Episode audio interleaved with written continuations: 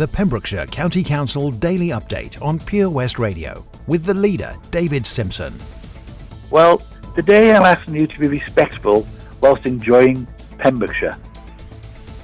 People planning to enjoy Pembrokeshire this week are being asked to be respectful and considerate to the local communities they visit.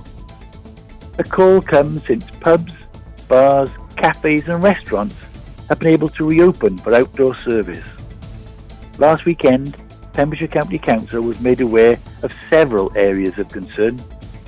This included motorhomes and camper vans staying overnight in the authorities' car parks.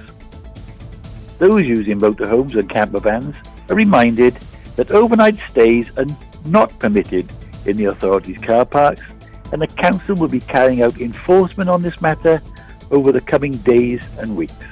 If you are planning to stay in Pembrokeshire in a motorhome or a camper van, do not book or travel without ensuring that your vehicle meets the criteria for self-contained accommodation as set out in the COVID-19 regulations.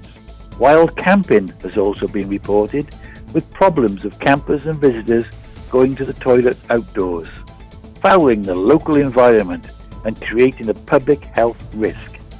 There is no excuse for this.